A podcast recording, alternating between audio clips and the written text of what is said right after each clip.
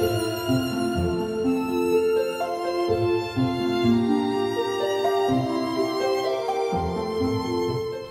各位听众好，欢迎收听《诱惑谈心事》啊，我是主持人炳华。今天很高兴邀请到我的好朋友大树教练，欢迎大树教练。嗨，炳华你好，听众朋友们大家好。好，我们上次有谈到守时这样的一个观念哈，呃，感觉起来现在大家对守时这样的一个想法观念都标准都下降了。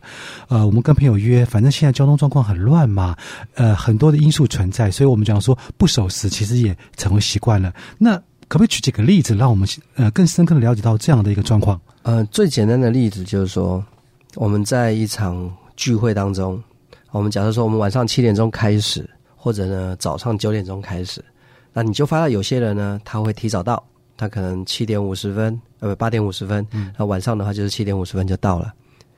那有一些人他是准时到，就哎时间到刚刚好差一分钟或者晚一分钟到，可是有一些人呢他就姗姗来迟。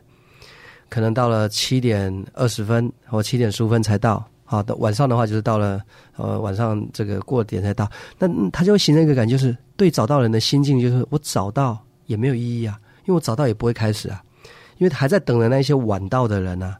因为如果那些人不到，通常有些会议是这样。我讲的是一些普遍性的问题。因为真正比较高规格的会议啊，它绝对不等人，就像飞机不等人的概念是一样。时间到就开始，而且我甚至还看过有些更执行比较严格，是时间到就关门，关门不让人进来。那可是现在我觉得有时候搭飞机它也会 delay 成习惯呢。呃，这个这我一定要替航空公司说句公道话了。这个航空公司 delay 是因为天气原因不能飞，所以这时候你就想，那时候你就要问一下，生命安全比较重要，还是准时飞比较重要？对我，我现在替我们听众朋友问问题而已了。好，OK，好。因为我以前我也不理解啊，我说，哎，飞机又不飞，你让那么早让我进飞机做什么？对。后来我去问他，才知道说现在的天气呀。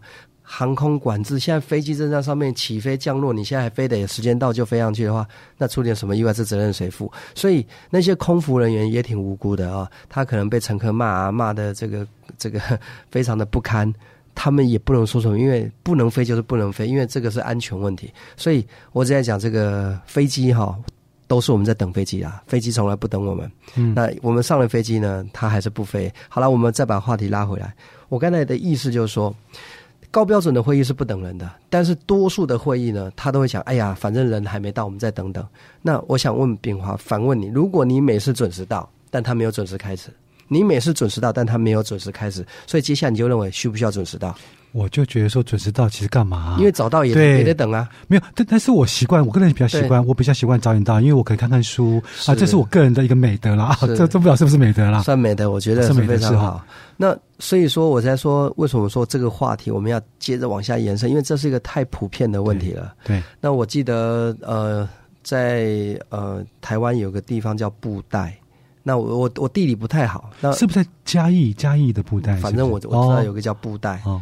然后还有一个地方叫鱼池，鱼池乡。鱼池乡哦，那个出毫米。哎，总之我大约看了一个这样的报道，他说哈，在鱼池乡里面就有一个可能是里长啊，还是就是这个地方的这个干部啊，他痛恨这个人们呢总是迟到，这个无论是结婚也好啦，还是各什么聚会啊，都是姗姗来迟，因为无所谓嘛，反正总是会有人来得慢。所以他就痛下了决心。他说：“从今以后，我们所有的活动时间到就开始。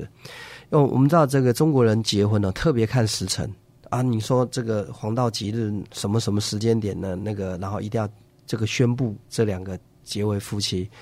可是很多时候呢，因为新娘要化妆啦、交通啦。你说举个例子，我们中午去被请个客，嗯，结果呢，他知道新娘跟新郎还没出来，主持人没有上来说话，你肚子就得饿着。”所以你可能饿了一早上，就为了吃中午这这顿饭，结果他拖到两点钟才开始吃饭的话，那就饿到两。而且常常啊，他不是讲婚宴十二点开始，到了一点半才吃饭，常是这样，对不对？我我举这个例子就是说，总之这个鱼池这个地方啊，他们就发现这个陋习一定要改，所以从今而后他们就规定。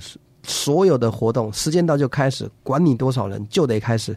他们能做到，哪怕你新郎跟新娘没有出现，我也得开始。哎呦，这他们是主角哎，这这场聚会是因为他们而存在。那不管，因为你在上面，就他是依照你因为这时间是你定的嘛。好比你喜帖想说我们十二点入席，那十二点就得开始，不然你不要写十二点入席。好比说我们一点入席，那一点就开始，因为时间是你规定的。那对于准时的人而言，他一定是在那个时间点就到。那你不能到了之后在那边空等待、空等待、空等待，等半天没有个节目，没有个进展。所以后来呢，这件事情就传为一个佳话，就变成说，下次跟人家约时间呢，就跟大家讲一句“鱼池时间”。哦，也就是换句话说，过时不候。我就是说我等你。几点几分？如果你没来，我不等你，我就开始了。那么，当然，这时那个地方的文化，听说还玩的特别好。那我相信，离开那个地方，很多人可能会佩服这样的一个举措，这样的一个魄力，可以去做这样的一个改革。但是在整体环境、大环境而言，哎呀，很难呐。我还是讲那句很难，但我们得拉回来，它跟信任感有。非常微妙的关系，别小看这几件事变化。如果你是个准时的人，我跟你约约那么几次，我都是要么晚到，要么跟你改行程。我相信你内心一定会起到一些微妙的变化。哎，我还是很好好奇那个鱼池时间哦。我们之前讲说格林位置时间，现在改成鱼池时间，可是它比较适用于就是了解哦，在在台湾这个小地方了解的人，好，他就理解这个由来。但格林位置是全世界通用嘛？哦，对。那其实这个好的美德要怎么样去把它推展起来呢？如果人们知道哈，假设说游戏规则是这么定的啊，假设你每次都准时，每十次准时呢，给你一万块奖金哦哦，你会不会发到他？我很愿意准时，应该会。然后那或者是你每迟到五次呢，扣五万块奖金，这就他就会开始意识到，原来这件事情跟我的生活还有我的收入、我的机会，我是否能够人生活得好，他。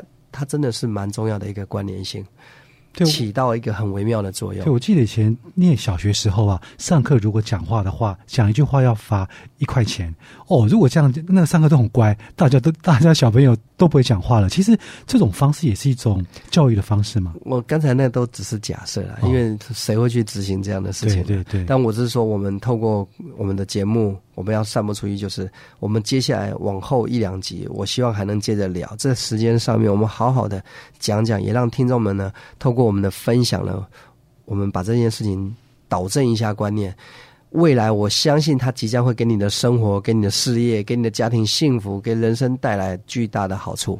好，守时非常重要。今天非常谢谢大厨教练跟我们的分享，谢谢，好，谢谢大教练。好，别忘了下次去收听我们的《优活谈心事》，拜拜啦，拜拜。